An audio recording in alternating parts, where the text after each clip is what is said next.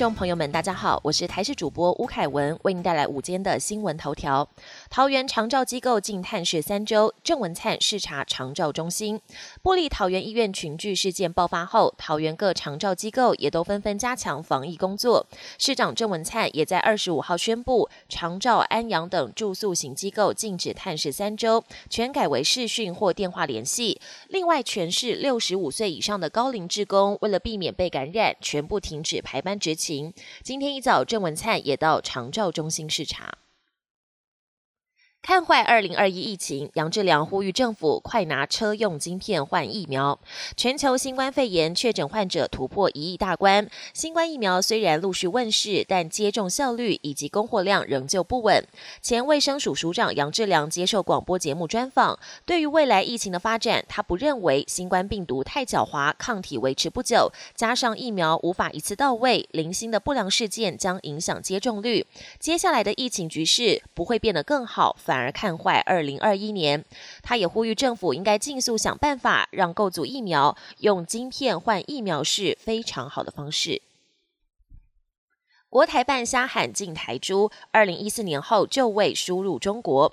台湾今年开放来猪进口，中国国台办发言人朱凤莲昨天说，将禁止台湾生产或经台湾转运的肉类制品进入中国。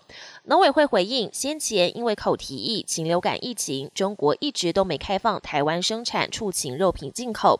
开放的香港、澳门为我国猪肉出口大宗，影响程度仍待观察。农委会主委陈吉仲则表示，台湾猪肉超过九成供应国内，不会影响到台湾养猪业。国际焦点：冬奥办不办？国际奥会主席表示，重点是该怎么办。东京奥运即将在今年七月二十三号开幕，但取消和延期的传言仍然满天飞。国际奥会主席巴赫二十七号重申，现阶段最重要的不是办不办，而是该怎么举办，呼吁各界不要再浪费时间揣测。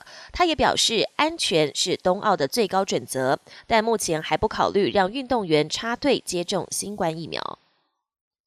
暖化危机不能再拖，拜登推气候新政策。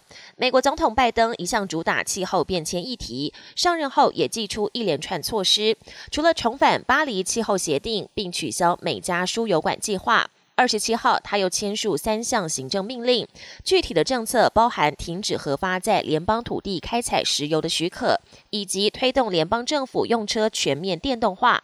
拜登任命的气候变迁特使凯瑞也强调全球合作的重要性，宣布拜登将在四月二十二号世界地球日那天主持一场各国领袖高峰会，要让美国成为面对气候危机的领头羊。